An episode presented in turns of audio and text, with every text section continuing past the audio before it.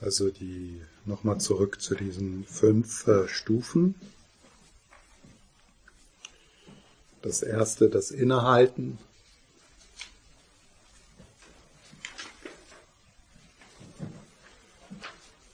Und hier steht äh, auf deinem Zettel, äh, indem wir innehalten und der emotionalen Reaktion Einhalt gebieten.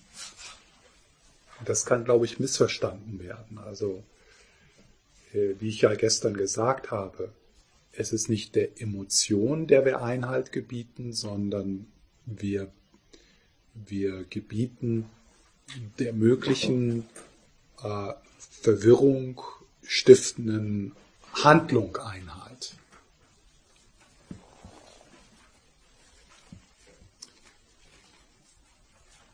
Also wir, wir, wir, wir wir gebieten nicht den Ärger, den, den Einhalt im Innehalten, sondern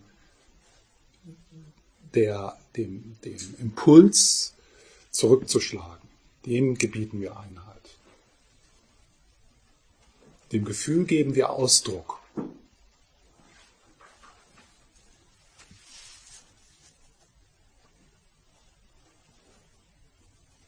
Du, also du gibst dir Erlaubnis, alles zu fühlen, was du fühlst.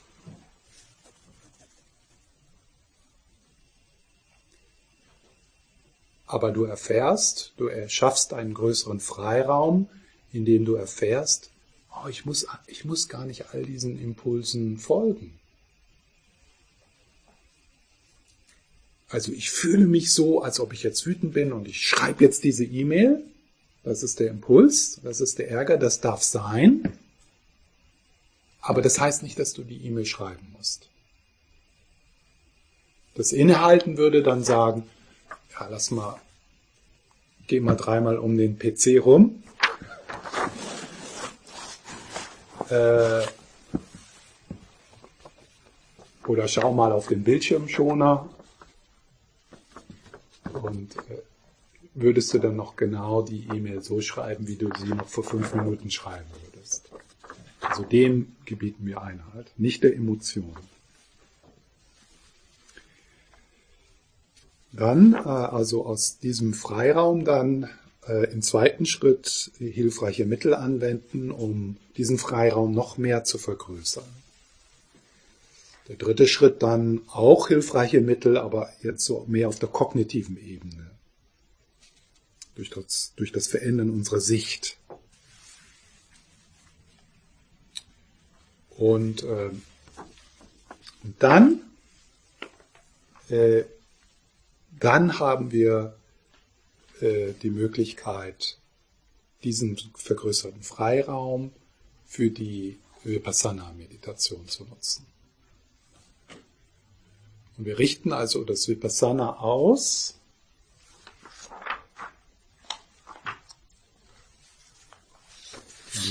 Tillmann hat das so schön geschrieben. In drei, in drei Richtungen, also die tiefe Einsicht in drei Richtungen, das Schauen, äh, das liebevolle Schauen in drei Richtungen. Ich untersuche das emotionale Erleben und, und entdecke, dass es nicht fassbar ist und keine Substanz hat.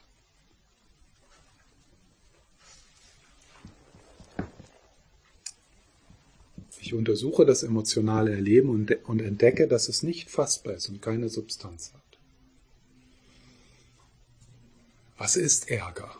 Schau da mal hin. Sei da mal neugierig. Was ist das Ärger? Lass mal die Worte weg.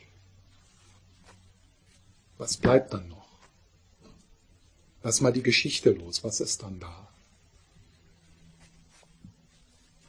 Ja, und nicht fassbar ist ist, äh, ist ähm, ja dann so der erste Schritt im Vipassana, die, die Einsicht in die Vergänglichkeit, in die Unbeständigkeit dieser Energie. Und dann noch tiefer dann die Leerheit oder die Substanzlosigkeit. Dass da kein Wesenskern ist, kein fester, unabhängiger Wesenskern. So wie ein Regenbogen, so wie ein Traum. Das ist etwas, was du nicht verstehen kannst. Das ist etwas, was du erfährst, wenn du schaust. Dass da nichts ist, wo du deinen Finger drauflegen kannst.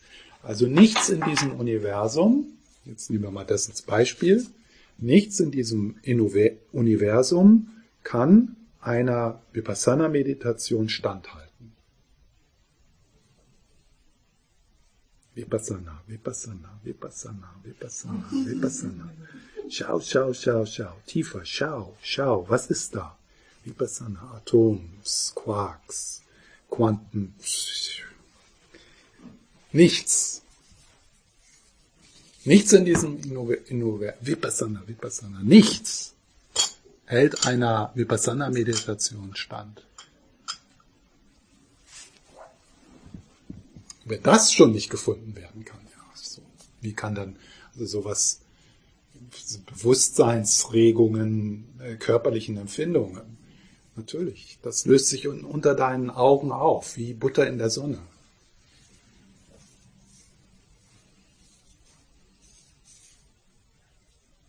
Das heißt nicht, dass das nicht existiert, offensichtlich, denn ich kann ja was damit machen. Ja? So wie ein Regenbogen, der existiert ja auch und der hat Auswirkungen und kann schöne Gefühle hervorrufen, aber wenn wir dann schauen, dann finden wir da nichts.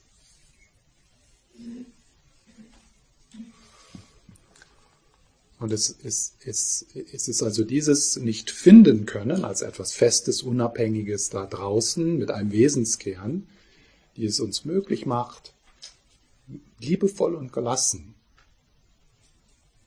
das zu halten, was in unserem Leben passiert. Also das ist die erste Richtung. Ich untersuche das emotionale Erleben. Ich untersuche den Erlebenden, mich, das vermeintliche Subjekt, das Ich-Gefühl und entdecke, dass dieses Ich ebenfalls nicht zu finden ist und keine Substanz, keinen Wesenskern hat. Das ist dann also so, dass, dass wer ist wütend? da zu schauen und nichts zu finden, nichts Festes, kein Wesenskern. Das heißt natürlich nicht, dass du nicht existierst. Natürlich, du existierst. Du existierst nur nicht so, wie du denkst, dass du existierst. Das denkst du dir aus. Das ist ein Hirngespinst. Und dieses Hirngespinst ist, ähm, ist die Ursache für dein Leid.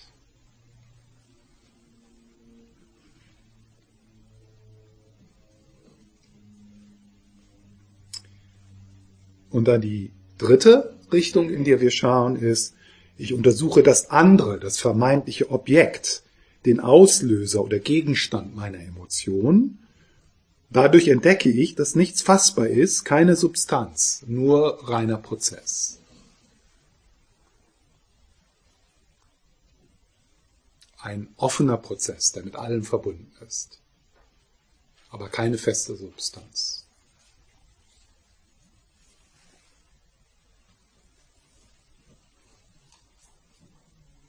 Und wenn wir das tun, in diesem Augenblick löst sich die Fixierung auf, im, im, ja, die Fixierung, also das Übertriebene, das wir auf die Dinge legen. Und die innewohnende Intelligenz, die innewohnende Energie in der Emotion wird verfügbar. Erhöht unsere Vitalität.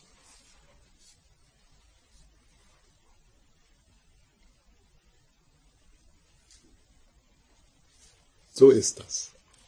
Ganz einfach.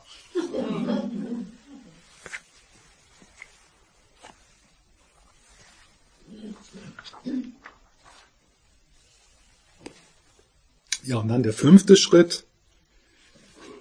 Äh, dann, wenn wir dazu fähig sind, äh, suchen wir bewusst die Personen und die Orte auf, äh, die belastende Emotion in uns hervorrufen. Wir gehen an die Orte, vor der wir uns fürchten.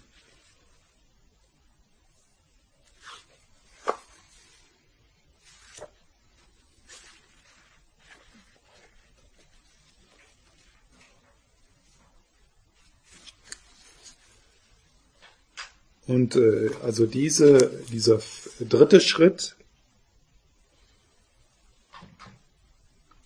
ist natürlich, dass wir immer wieder, also das ist echt wirklich etwas, was wir erforschen müssen und immer wieder reflektieren und immer wieder schauen, ja, da neugierig sein auf die Leerheit, auf die, Le auf die Belehrungen, auf die Leerheit. Äh, also das ist etwas, was nicht, äh, was zunächst vielleicht nicht so offensichtlich ist, wie es sein könnte.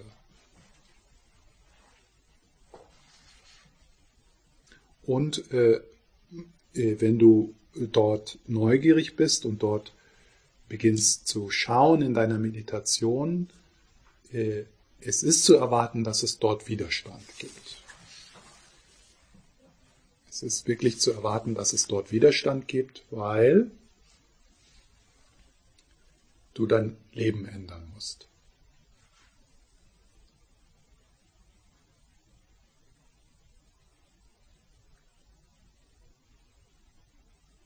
Und das wollen wir nicht.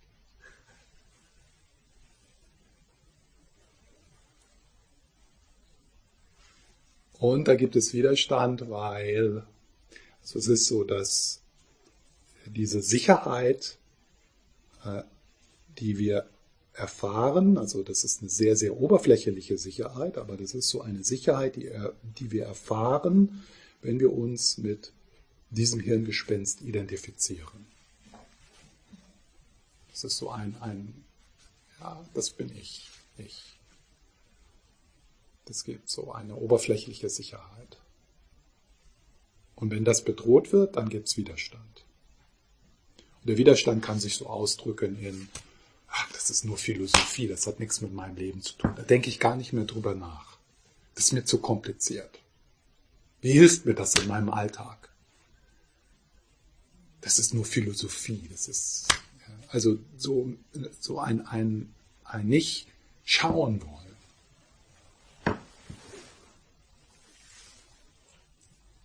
Aber das ist, es ist einfach, es ist offensichtlich. Wir müssen nur neugierig sein und schauen. Es ist einfach. Es ist einfach zu, äh, äh, zu, äh, zu sehen, dass du nicht existierst. das ist, das ist, also, das ist ganz, also da brauchen wir kein Professor der Philosophie zu sein.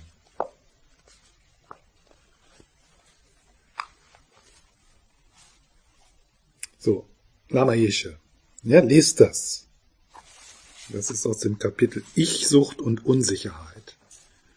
Ja, Ich-Sucht. Also das ist die Ich-Sucht, die sich da wehrt. Ja, die der Widerstand leistet. Wie, wie, natürlich existiere ich.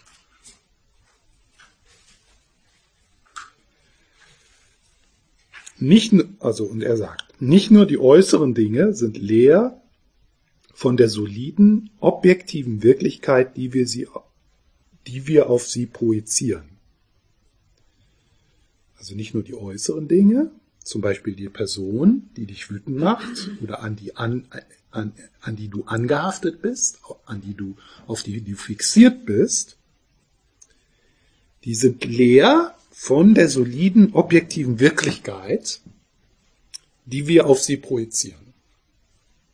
Das heißt also, es ist ja so, dass du die Schönheit, die Attraktivität, die du in einer anderen Person siehst, die kommt von dir. Die ist nicht in der Person. Das ist eine Projektion. Das ist noch okay. Aber dann erleben wir das so, als ob das äh, in der Person ist. Und dann übertreiben wir diese, in, im, im Falle der Begierde, dann übertreiben wir diese positiven Eigenschaften. Und im Falle des Ärgers übertreiben wir die, übertreiben wir die negativen Eigenschaften. Und unsere Sichtweise ist dann total verschleiert. Das ist wie ein, also die Person, äh, die Person verschwindet total hinter unseren Projektionen. Wir sehen die Person gar nicht mehr in ihrer, in ihrer Einzigartigkeit, in ihrer, in ihrer, äh, in ihrer Komplexität, Komplexität in, in, in, ja, weil wir, weil wir, wir schmeißen da die Projektion drauf und dann erscheint das so, als ob das da draußen ist und hat nichts mit meinem Geist zu tun. Und wir sind da, wir sind bereit, dort in Krieg zu ziehen. Für Dinge, die wir, für Hirngespinste, für Dinge, die wir uns ausdenken. Zum Beispiel Grenzen.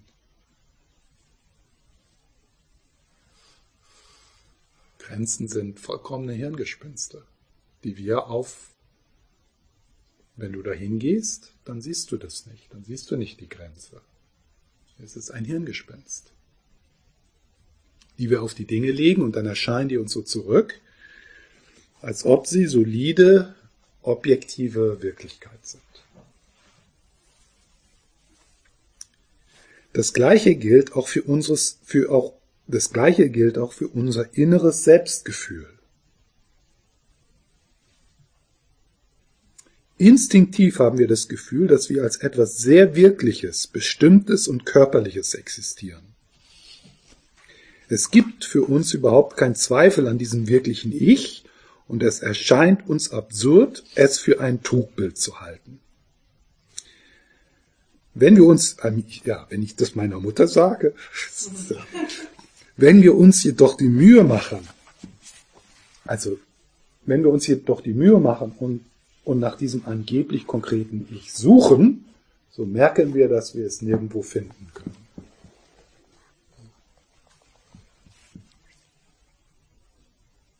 Und dann geht er so ein bisschen durch diese Meditation, wo, er, wo wir also in unserem Körper suchen. Ja?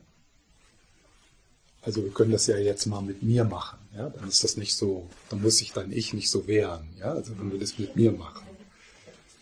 Also wenn wir jetzt mal Stefan suchen, äh, dann schaut man also in den Körper hinein. So eine, eine, vielleicht so eine nicht so äh, blutige Methode wäre, äh, wäre vielleicht ähm, so zu sehen, dass also das, was du hier siehst, ist so eine Gemeinschaft von Millionen von Millionen von Zellen. Ja, die jetzt so im Moment mehr oder weniger harmonisch zusammenleben und äh, also es möglich machen, so diese Bewegung möglich machen und äh, ja, also das sind Millionen von Millionen von Zellen.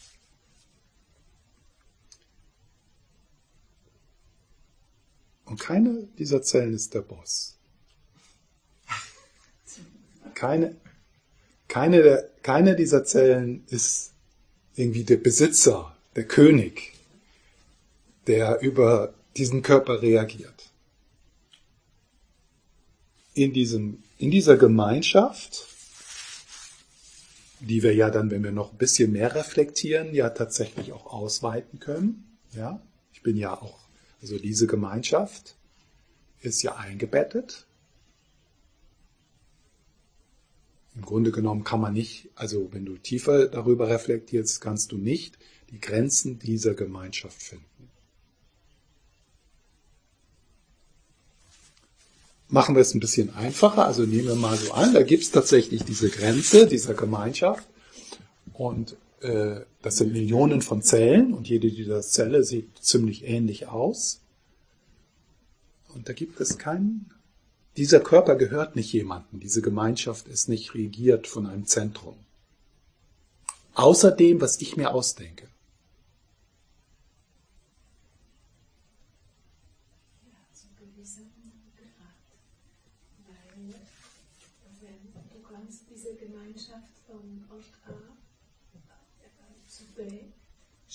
Aber wer ist das Ich? Ja, ja. ja, ja. Das ist, genau. Das weißt du nicht und das wirst du niemals finden. Das ist, das ist so, das ist das Problem, das wir haben, dass wenn ein Prozess stattfindet, zum Beispiel das Wetter, ja, also wenn wir jetzt keine Sicht auf das Wetter hätten, jetzt, wir haben alle so ein, durch unsere Ausbildung so ein Gefühl nur der Ökosysteme und dass, dass das Wetter passiert und dass das mit allem zusammenhängt. Wir machen also das nicht, was wir vor 2000 Jahren gemacht haben. Oh, da ist Wetter, da muss jemand sein, der das macht, da ist ein Prozess.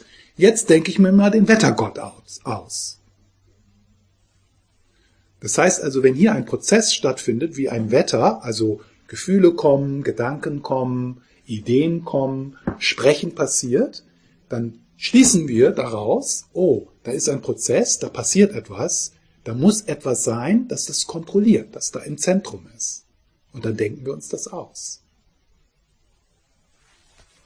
Oh, da sind Entscheidungen gefällt, da muss jemand sein, der die, äh, der die Entscheidung gefeilt hat. Eine Entscheidung kann nicht, so wie eine Wolke, sich aus, als Prozess entwickeln. Wir müssen also das, und da machen wir die Schlussfolgerung. Okay, da muss jemand sein. Ja, da sind Gedanken. Natürlich, jetzt sind Gedanken und hier sind, äh, kommen Worte raus. Ja, da muss nicht dahinter sein. Und das ist ein Trugschluss.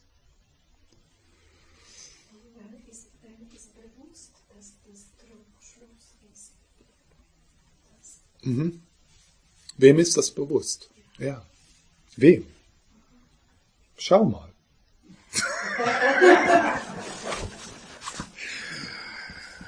wenn ich das tue, also jetzt im Moment, wenn ich das tue, wenn ich mich frage, oh, wer ist, wer hat diese Gedanken, dann kann ich da nichts finden.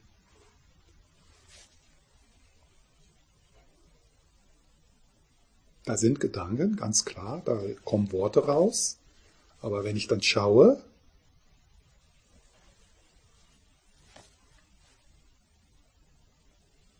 aber natürlich, in mir ist da dann auch, da ist leicht dann so ein Widerstand. Da muss doch dann jemand sein.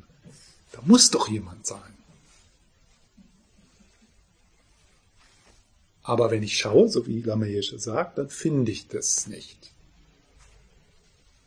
Und in diesem Nicht-Finden ist eine ungeheure Erleichterung. Und in diesem Nicht-Finden, zum Beispiel, äh, könnte ich ja jetzt so äh, durch die Anhaftung an dieses Ich-Gefühl, könnte ich so das Gefühl entwickeln, ah, es ist so toll, ich bin so weise heute, wie das so alles, also was ich so alles sage, ja, das wäre dann der Stolz.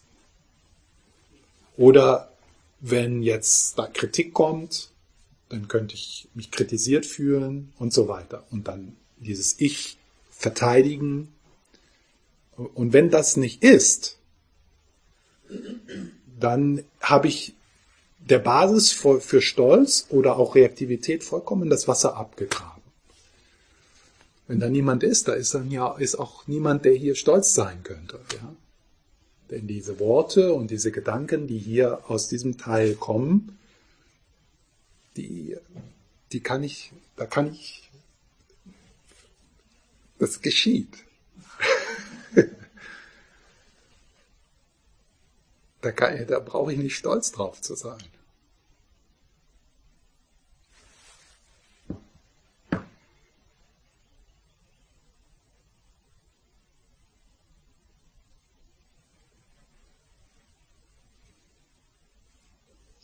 Das ist etwas, wo man wirklich äh, immer wieder reflektieren muss. Immer wieder, also wirklich immer wieder in diese Belehrungen hineinhören, immer wieder reflektieren, immer wieder was lesen. Also das ist wirklich ein Prozess. Es ist für die meisten von uns wird es nicht so sein, dass da plötzlich so die eine Einsicht ist und dann äh, fällt alle Angst und alle äh, und alle Selbstwichtigkeit weg, sondern für uns, für die meisten von uns ist es eher so ein Prozess, wo wir dann äh, äh, nach, in, in, nach einiger Zeit bemerken, oh, ich bin gelassener. Ich nehme die Dinge nicht mehr so wichtig. Ja. Für mich stellt sich dann immer die Frage, ich weiß was nicht, oder ich höre, was nicht ist. Das ist für mich nicht einfach zu mm. begreifen, zu verstehen.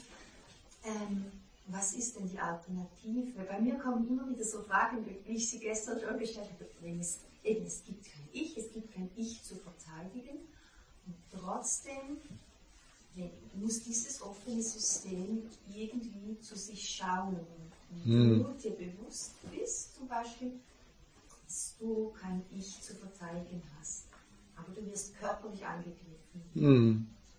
Wird dein System sich für deine physische Klar. Integrität einsetzen? Sure, klar. Oder auch für, für, für psychische be Ja. Bedürfnisse. Aha. Es gibt ja doch dann, also das System hat ja trotzdem, Absolut, klar. ja, dort war mir Arbeit. Ja, ja, ja, ja. Das ist, was ich gestern dann auch so gesagt habe. Also äh, äh, Lama Tillmann, der hat ein ganzes äh, Kapitel in seinem Buch über dieses Thema. Und wie, wie er, also wie er das zusammenbringt, also diese wachsende Ich-Stärke, äh, also je, die, die Ich-Stärke ist größer und gesunder, je weniger äh, selbst narzisstische Selbstbezogenheit dort ist. Also wenn dieser Prozess äh, gesund läuft, ähm, wirst du vielleicht äh, jetzt so von außen eher noch aggressiver, noch bestimmter auftreten. Also da ist weniger Ich-Bezogenheit, aber in mehr, mehr Gesundheit. Ja? Und ich habe das Gleiche, also das zusammenzubringen, das äh, gibt mir Kopfschmerzen. Deswegen lasse ich das immer mal wieder sagen.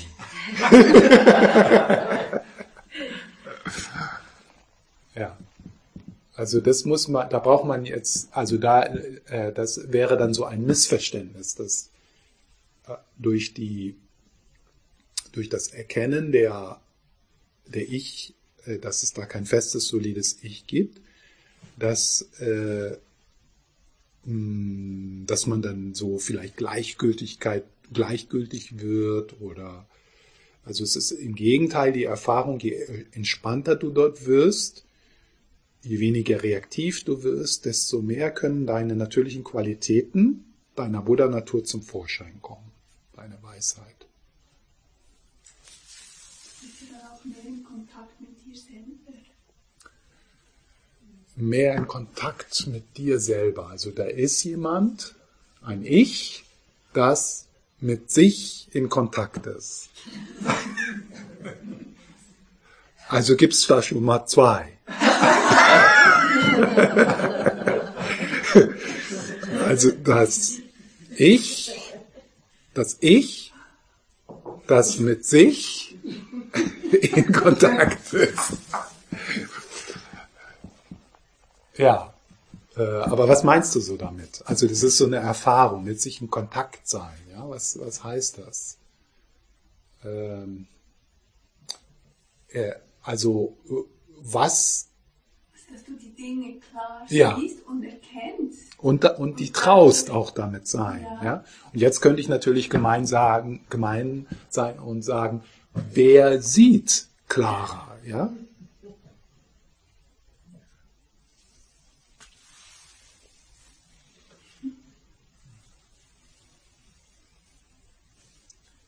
Aber da ist eine, eine, eine, ein, ein näheres an, die, an diesen Erfahrungen sein können da. Eine größere Intimität. Und das kann man durchaus natürlich so ausdrücken, wie du das ausdrückst, mit sich selber mehr in Kontakt sein. Ja. Also es wäre dann so eine Möglichkeit, diesen Prozess der größeren Intimität mit Gefühlen in Kontakt zu sein, könnte, das könnte man schon auch so sagen. Ich bin mehr mit mir in Kontakt. Das ist halt das Problem mit Sprache. Ne? Ja. Ja, apropos Kopfschmerzen und Widerstand. Was mich am meisten so Widerstand erzeugt, ist der Gedanke, es gibt keinen Anfang und kein Ende. Mhm. Das Gefühl, dass, dass wir so konditioniert sind mit diesem Kausalitätsprinzip. Du sagst, ja, ich bin geboren, irgendwo werde ich sterben, aber auch das Universum oder so. Mhm. Und wenn ich versuche, mich dem zu nähern, auch durch Gedanken oder durch etwas anderes, dann spüre ich so einen großen Widerstand. So, ich drehe durch. Das, das kann nicht sein, das darf nicht sein. Was darf nicht sein? Dass, Das- dass es kein Anfang und kein Ende Aha. gibt. Wie so diese, Mhm. irgendwo, ich spüre ein, fast ein Tipp oder Hm. wie gehe ich mit dem um oder wie kann ich das lösen. Äh, Also du würdest sagen, dass es da einen Anfang gibt. Ja, Also- ich, ich weiß nicht, Du weißt nicht. mich strebt sich dagegen. Ah, ja, Ich, wir reden jetzt nicht darüber, von was einfach, einfach Nee. Anfang. ja, ja. Und wenn ich versuche, so zu denken oder so zu spüren oder so zu reagieren, Ja. es gibt keinen Anfang. der- Ja, das, Ja. ah, ich drehe durch, ich weiß nicht. Es ist, es Ah, ist ah. Wahnsinn, wie, wie sich etwas in mich dagegen Ja, wehrt. ja. Aha. Ja, ich, ja. Das ist so, äh, ist das so, dass du versuchst, also so auf der konzeptuellen Ebene etwas zu verstehen, das zu begreifen, was die konzeptuelle Ebene, die konzeptuelle Ebene deines Geistes nicht begreifen kann. Ja.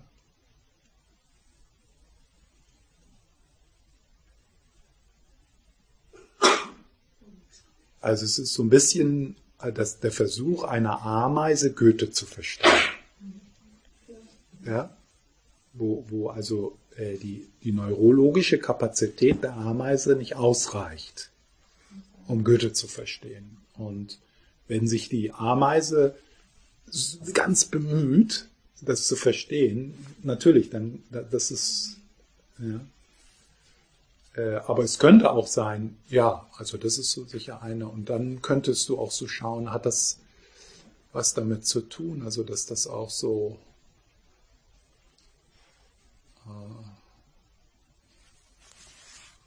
Ja, es hat auch so damit zu tun, vielleicht, dass man sich, dass du dich dann so in, in einen Bereich äh, begibst, wo auch dass das irgendwas mit dir, also mit der, mit dem, mit der, mit der Anhaftung an das Ich-Gefühl zu tun hat. Weil es ist ja auch so, es ist ja auch so, dass du ohne Anfang und ohne Ende bist. Also dein, dein relatives Ich ist natürlich, da ist ein Anfang und Ende, aber das, das große Ich, das tiefe Ich ist, ähm, ist ohne Anfang und ohne Ende. Und ja. Also ich habe das so gelöst, dass ich einfach nicht mehr darüber nachdenke. Das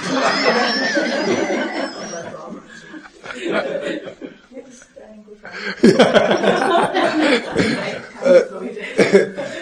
Äh, Das ist so eine Erleichterung, ja. Also es ist so eine Erleichterung. Ähm, es ist so eine Erleichterung, äh, wirklich das zu akzeptieren, dass ähm, wir durch diese Art von Reflexion auch jetzt durch die, Leer, die Leerheit-Reflexion und die Meditation auf die Natur des Geistes benutzen wir die konzeptuelle Ebene, um jenseits der, der konzeptuellen Ebene zu gehen. Also an einem Punkt muss da so ein Loslassen sein. So ein Loslassen, das, das Loslassen des Versuches, das zu begreifen, was der konzeptuelle Geist nicht begreifen kann. Und, und, dieser, und, und diese, dieser Schritt, der kann, also der kann Widerstand auflösen, auslösen, weil wir äh, so viel Sicherheit erfahren durch die konzeptuelle Ebene, durch das, ah, jetzt habe ich es verstanden, das weiß ich jetzt. Und dann ist das so, das ist ein gutes Gefühl für uns. Ja? Das ist so, das gibt Sicherheit. Also so ein, ein, das können wir sicher in uns so bemerken, dass in uns ist so dieser Versuch, ein zusammenhängendes, so, so Erklärung zu haben für was passiert und wer wir sind und was die Welt ist und das, das, ah, das ist so schön, jetzt weiß ich, jetzt weiß ich, wie es funktioniert und dann fühle ich mich sicher. Und das wird halt dann bedroht, ne? dann zu sagen, ich habe habe von Tuten und Blasen keine Ahnung. Ich weiß, ich, Ich weiß nicht, wofür das gut ist, wo es hingeht, wo es herkommt, was ist Erleuchtung. Keine Ahnung.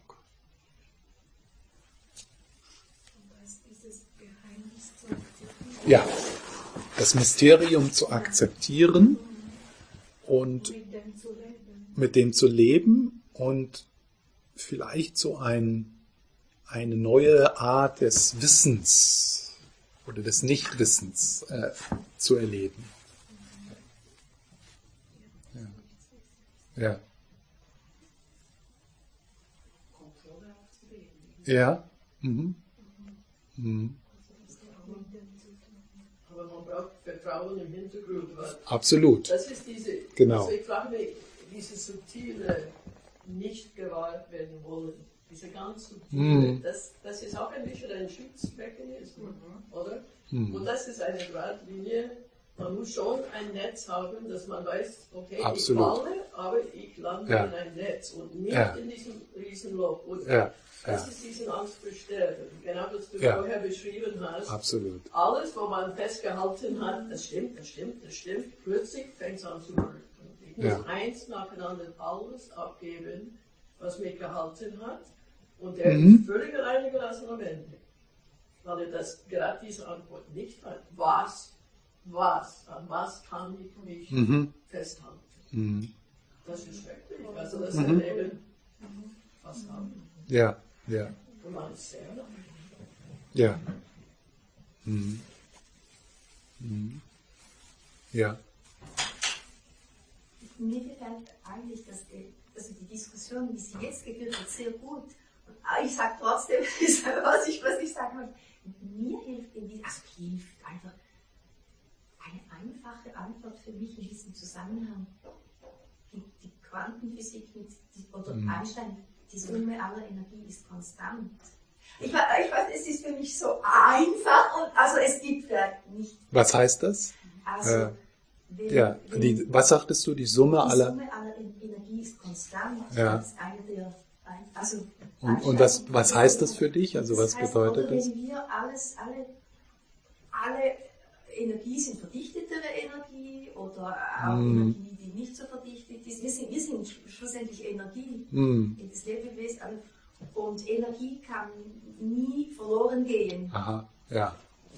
Du verstehst das wahrscheinlich noch mehr davon. Energie. Energie, also wenn man Ja, ja. ein- einen Organismus hat äh, und, und man verbrennt den, dann gibt es. Und Ja. also diese rein physikalische Idee und für mich irgendwo durch gar völlig, so völlig trocken, das, das, das, das ist für mich, stimmt für mich auch sehr gut für den Anfang und das Ende. Ja. Die, unsere Energie, die kann nicht verschwinden, aber sie manifestiert sich anders. Ja. Aber es gibt diesen Sprung, aber es gibt den Quantumsprung. Und das ist, was du vorher sagtest, man, auch die erreichen diesen Punkt, wo die einfach den Sprung machen wollen und das ist eher, wir sagen, Glauben. Es gibt Sachen, die die auch nicht beweisen Ja. können. Das Quantum war wunderbar, solange alle dran geglaubt haben. Und jetzt sehen die, das stimmt auch nicht alles. Wir müssen diesen Sprung machen, um weiterzukommen. Das ist gerade die, diese Quantumsprung verstehe. Den Leap of Faith.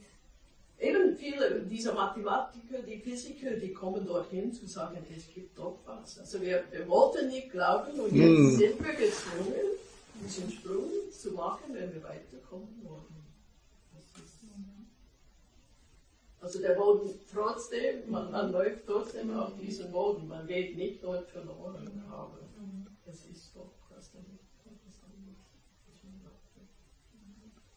Aber was du sagst, ist, dass also diese Aussage, die irgendwie so eine, ein Vertrauen gibt oder also das sagtest du, also genau was du eigentlich vorher gesagt hast, dass da so ein Vertrauen sein muss, äh, um, um, ja, um, um diesen Schritt zu wagen ins, Genau, ins Bodenlose. Es kann nicht schief gehen, weil Ja. eben, wenn es kein Ich gibt zu verteidigen, ich kann auch nichts Falsches oder Richtiges machen. Man macht, das ist wirklich ein Prozess. Also das ist große Leistung. Ja. Hm. Wenn du verständigst, bist du geschlossen in dieser Erfahrung. Sowieso. Wenn du? Wenn man das Ich verteidigt, dann wird man gestoßen. Man wird mit Gewalt in, in diese Ich. Ja, ja, im Todesprozess. Ja, mhm. ja, das, ja, da können wir das nicht aufhalten. ja. Mhm.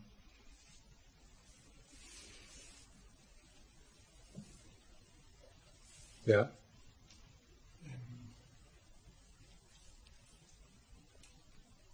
Wenn du sagst, äh, du hast dir gesagt, ähm, du hast keinen Anfang und kein Ende, ist das richtig? mhm. Also, das aber Du, ja, aber wenn ich da du sage, also wenn ich jetzt das zu dir sagen würde, du hast keinen Anfang und Ende, was ich mit du meine, ist die Natur deines Geistes. Ich spreche nicht zu Roland. das spricht nicht mein Ich an. Ich spreche, ich spreche nicht dein Ich an. Ich spreche, ich spreche, also es spricht hier Buddha-Natur zu Buddha-Natur.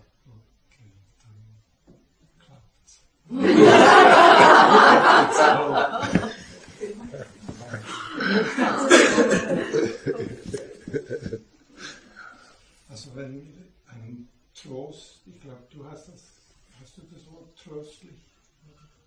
Dann ähm, ist doch die Frage, man, man, also das vermeintliche Ich will sich an etwas festhalten, Mhm.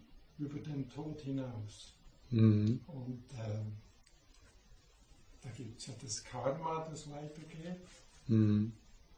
Und wenn man viel Gutes gemacht hat, dann ist das vielleicht tröstlich. Mhm. Oder die, äh, die Christen sprechen von einer Seele, die weitergeht. Wo ist, denn, wo ist das Karma, wenn die Welle hochkommt und wieder verschwindet? Mhm. Da müsste ja die, das Karma müsste dann eine Bezeichnung haben, Mhm. damit das Ja. registriert ist unter Mhm. dem Namen Roland. Ja. Ja. Ja, ja. Ja, also-. Also, äh, äh, ja. Ähm, für mich, äh, also, ist so diese Beschreibung von Karma und Wiedergeburt ein Mythos. Und die Seelenwanderung. Ist alles Mythos, ist alles, also Mythos im Sinne von Vereinfachung. Äh, ja, so menschliche, der menschliche Ausdruck aus Sinn zu machen. So wie Ja. beim Wetter, der Wettergott. Ja, genau. Ähm, und äh, äh, für mich, also dieser Mythos, den du jetzt so beschrieben hast mit dem Karma, der macht dann, der macht doch Sinn für mich. Also das gibt mir so, das so eine Landkarte ist das, der Orientierung, ja. Aber ich bin mir dann auch jetzt zum Beispiel, wie du jetzt so darüber reflektiert hast, es wird schnell es wird recht schnell klar, wenn du also wirklich so für dich reflektierst auf die Belehrungen, so wie sie gegeben werden in den Traditionen, dass es vorne und hinten nicht zusammenpasst. Es ist anders. Äh, äh, wie es ist, ja, wie es ist, keine Ahnung. Wie kann man von Re Reinkarnation, Reinkarnation sprechen, wenn es da kein, kein, kein Roland gibt, unter dem, unter dem das Karma angesammelt wird? Also aus der Sicht deiner, aus der Sicht der Buddha-Natur gibt es keine Reinkarnation, passiert nichts. Das bleibt und war immer so und ist unberührt von den Bewegungen.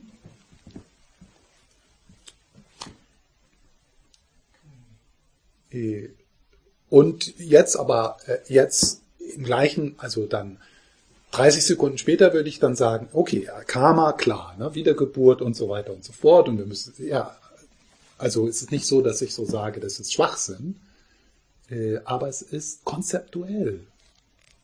Und die, die, es, so nenne ich das. Es ist eine Landkarte, ja, und eine Landkarte ist nicht das Territorium, kann es nicht sein, sonst wäre es keine Landkarte.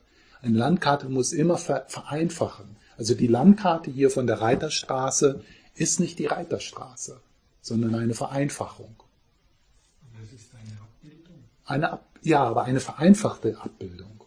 Die kann sehr präzise sein. ja, das wollen wir natürlich, äh, das wollen wir natürlich, ähm, äh, deswegen, also für mich, äh, die buddhistische Landkarte, die Belehrung der Reinkarnation und äh, die Wiedergeburt ist für mich im Moment die präziseste Landkarte, die ich so gefunden habe. Aber sie ist nicht das Territorium.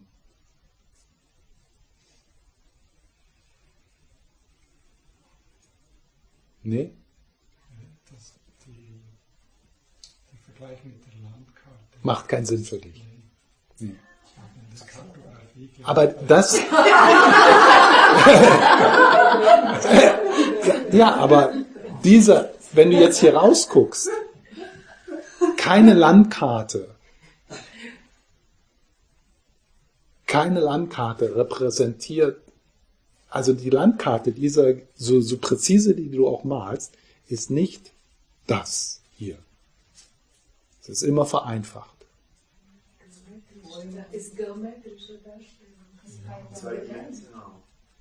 Das auch, ja.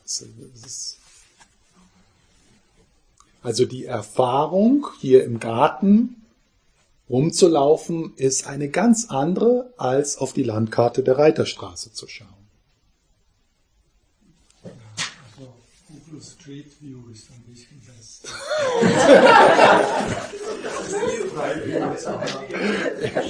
Und trotzdem auf Google View zu schauen und hier zu spazieren zu gehen, ist etwas ganz anderes. Ja, also was ich, also du, du kannst mehr mit dem, äh, mit dem Begriff des Mythos was anfangen. Also dass, äh, dass die, äh, dass diese verschiedenen Mythen über die Entstehung und äh, dass die Sinn machen, Beschreibungen sind. Das Wort Mythos muss Hm. noch erklären. Hm. Mir kommt mir das vor wie ein, äh, also ich weiß nicht den Ursprung vom Wort, aber es ist sehr ähnlich wie das Wort Märchen.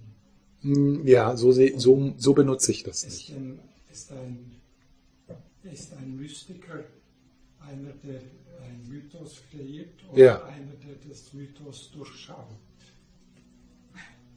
Äh, Ein Mystiker ist jemand, der vielleicht diese Erfahrung, äh, also diese Erfahrung des Einsseins, die Erfahrung der Natur seines Geistes äh, erfährt. Aber die Erfahrung ist jenseits von Konzepten. Wenn also dieser Mystiker diese Erfahrung teilt in einer bestimmten Kultur, äh, muss er ja Geschichten erzählen, muss er Worte nutzen. Und es ist natürlich für den Mystiker selber in dem Moment klar, oh, was ich hier sage, ist nicht wirklich die Erfahrung, sondern es ist so ein, ein Versuch, das zu teilen. Und da gibt's dann natürlich dann Probleme, wenn dann das, die Geschichten, die der Mystiker erzählt, um seine Erfahrung zu teilen, als wahr gesehen werden. Ja? Das ist wie wenn jemand einen Traum erzählt. Ja. Hm. Hm. Es, ja, weiß ich jetzt nicht so. Aber ähm, die Erfahrung des Mystikers ist jenseits von Konzepten. Aber wenn der Mystiker die Erfahrung teilen will und darüber sprechen muss, will, muss er Konzepte verwenden. Und diese Konzepte verfälschen die Erfahrung, vereinfachen die Erfahrung. Und wenn dann diese, diese Geschichte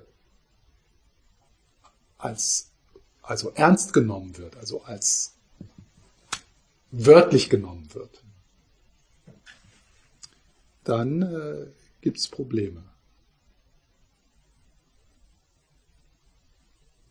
Kann man nicht auch sagen, jetzt mit der Physik, es ist ja nur ein Modell. Es Ein Modell. Viel, Aha. nicht alles. Es Genau. ja, genau. Mhm.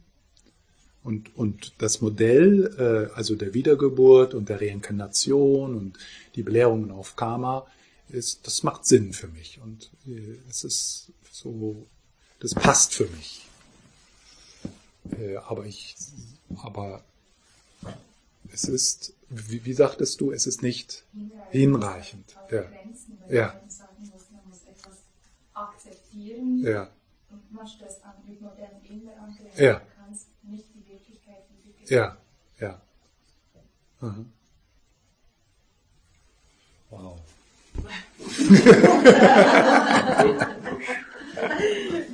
ja, Frage ja, Entscheidungen, weil ich habe häufig Probleme, mich zu entscheiden. Und dann denke ich immer, also da sage ich so, wie man Sprachgebrauch auch sagt, oder der Kopf will das und der Herz macht auch Ja. das. Dann schlussendlich muss ich mich entscheiden, aber ich mich, was ist also ein anderes Wort dann für ich? Und sagen, meine Zellen haben sich jetzt entschieden. Also wenn es sich ja ganz stimmig anfühlt, dann weiß man ja, das ist jetzt die richtige Entscheidung. Oder? Mhm. Vorher ist es eben so ein, Mhm. äh, was Mhm. soll ich jetzt machen? Und da bin ich häufig im Leben so ein bisschen Mhm. Es ist natürlich äh, äh, zulässig zu sagen, ich habe die Entscheidung getroffen, also um diesen Prozess zu beschreiben. Das ist natürlich zulässig.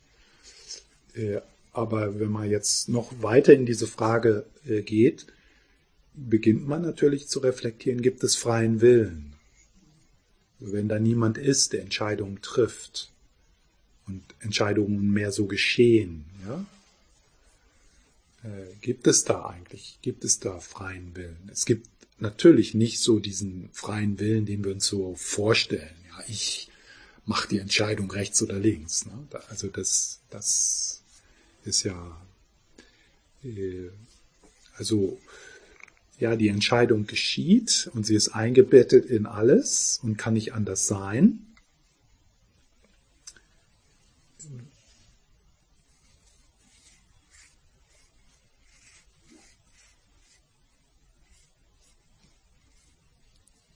Aber es geht mir darum, wie kann ich irgendwie eine stimmige Entscheidung Ja. treffen, wo- wenn ich manchmal so hin und her gerissen bin. Hm, ah, das ist so eine praktische Frage. Ja, nee, Hm? Ja. Ja. Manchmal muss man ja in kurzen Zeit oder nicht viel Zeit Mhm. also ich brauche einfach viel Zeit, merke ich. Und manchmal mhm. nicht. Und dann bin ich Mhm. gestresst und denke was soll ich jetzt machen? Hm, Sachen, wo in Zukunft zum Beispiel sind, weil ich möchte eigentlich in jedem Moment entscheiden können. Das geht ja nicht, diese Freiheit hat man ja nicht. Also man muss ja auch Verpflichtungen, Beziehungen und so weiter. Also ich nicht total egoistisch werden. Da, ich, da komme ich irgendwie so ein bisschen an. hm, hm. Wenn ich das nur wüsste. Das habe ich, äh, das ist immer so ein, das ist wirklich so eine große Frage immer für mich. Also wenn ich, äh, wenn Leute, wenn, wie unterstützt stützt man jemanden, eine gute Entscheidung zu finden? Das würde ich gerne lernen. Vielleicht ein Thema auf der nächsten. nächsten Ja, nee, das, äh, also da wäre ich zu, äh, zu unbedarft. Aber das ist, äh, das ist, ja, das ist für mich eine, eine gute Frage.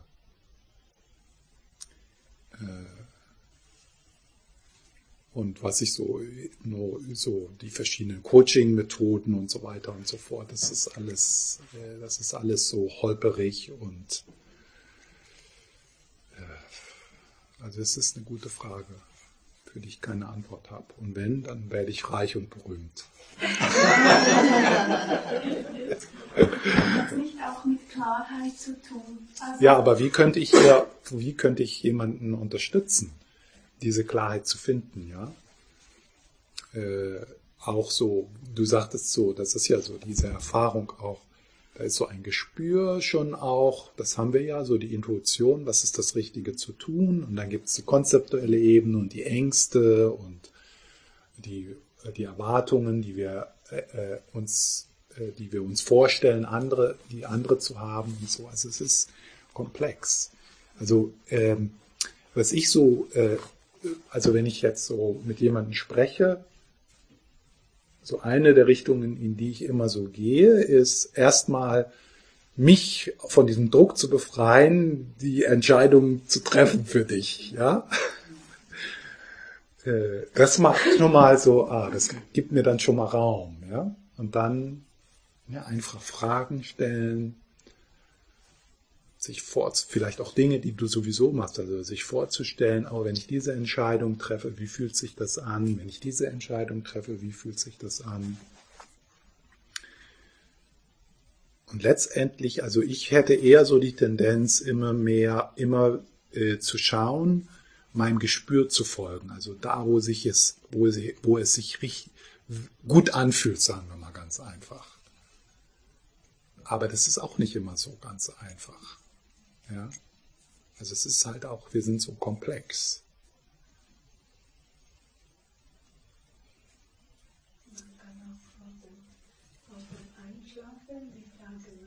Aha, ja. Ja. Ja, ja, ja. Das ist so die Dream, Dream Incubation.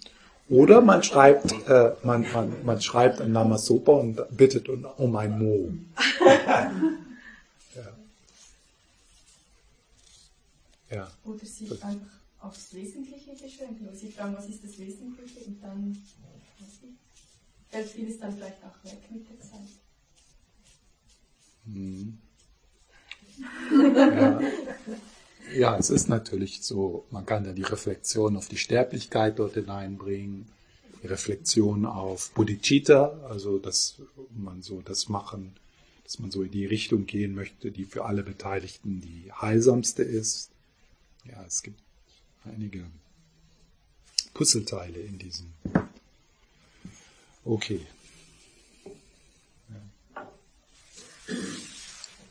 eine der vielen Fragen, die wir immer wieder fragen und die unbeantwortet bleiben. Aber trotzdem wichtig zu fragen, ja, wichtig zu fragen, wichtig da immer wieder äh, zu schauen. Und äh, was uns vielleicht möglich ist, ist, das äh, etwas leichter zu nehmen. Also das ist im Grunde genommen, ob du rechts oder links gehst, schwierig wird es überall.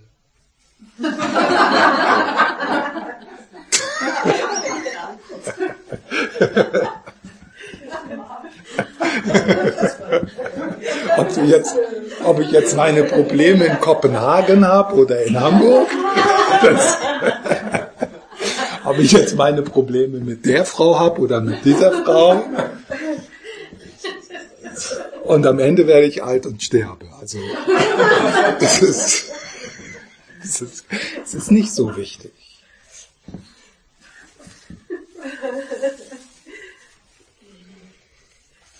Okay, dann. Andere Frage nur für meine ja. Bestätigung. Jetzt heute haben wir von diese kleine Freuden gesprochen und am Anfang von die tiefgründige Freude. Und meine Frage ist, diese tiefgründige, sprechen wir jetzt von diesem großen Glückseligkeit Bliss oder sprechen wir von was anderes? Nee. Das ist dann. Ja, das ist also äh, dann, also tief, das ist die Erfahrung der Natur deines Geistes, Rigbar, ja, die das ist die, die das, also eines der Worte, die ich dafür nutze, ist tiefgründige Freude oder tiefgründige Liebe. Ja. Dann lass uns noch mal äh, so ein paar Minuten still sitzen, so um aus diesem Wochenende so hinauszugleiten. Wenn du jetzt noch mal äh, diesen Moment nachspürst. Wie geht es dir hier? Wie, wie gehst du hier weg?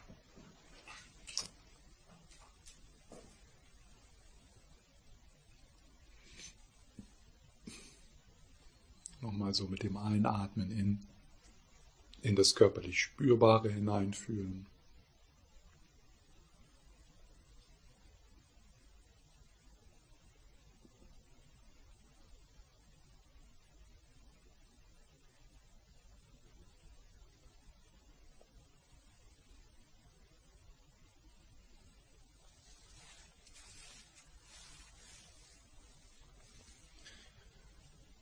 Und dann können wir uns, dann können wir wertschätzen und uns daran freuen, dass wir dieses Wochenende gemeinsam verbringen konnten, dass wir die Möglichkeit hatten und uns die Zeit genommen haben. Und dass es da auch andere gab, dass es dieses Zentrum gibt. Die Freude an den, an der tibetischen Tradition. Wie kostbar das ist.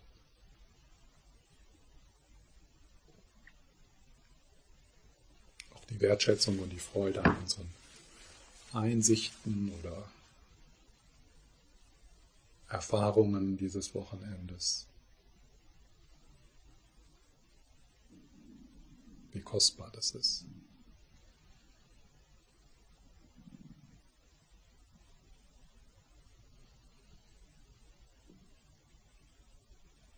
Wie wertvoll.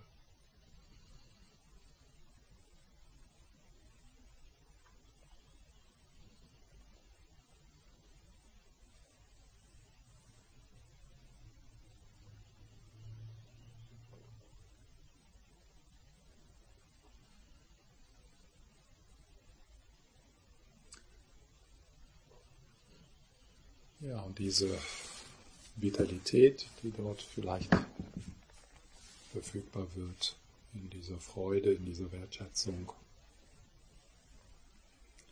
die teilen wir dann miteinander und senden sie dann aus in das Mandala unseres Lebens, in unsere Vergangenheit, in, in die Gegenwart und in die Zukunft, so dass das gesamte Mandala unseres Lebens erfüllt ist von dieser Freude.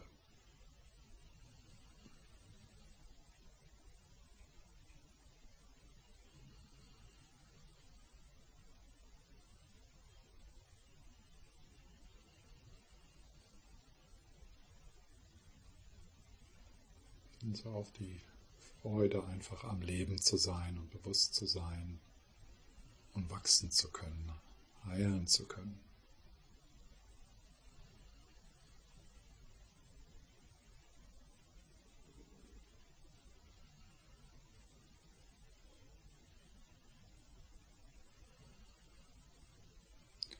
dann können wir den, das mit dem Wunsch verbinden, dass wir dann mehr und mehr Quelle von Freude werden für andere.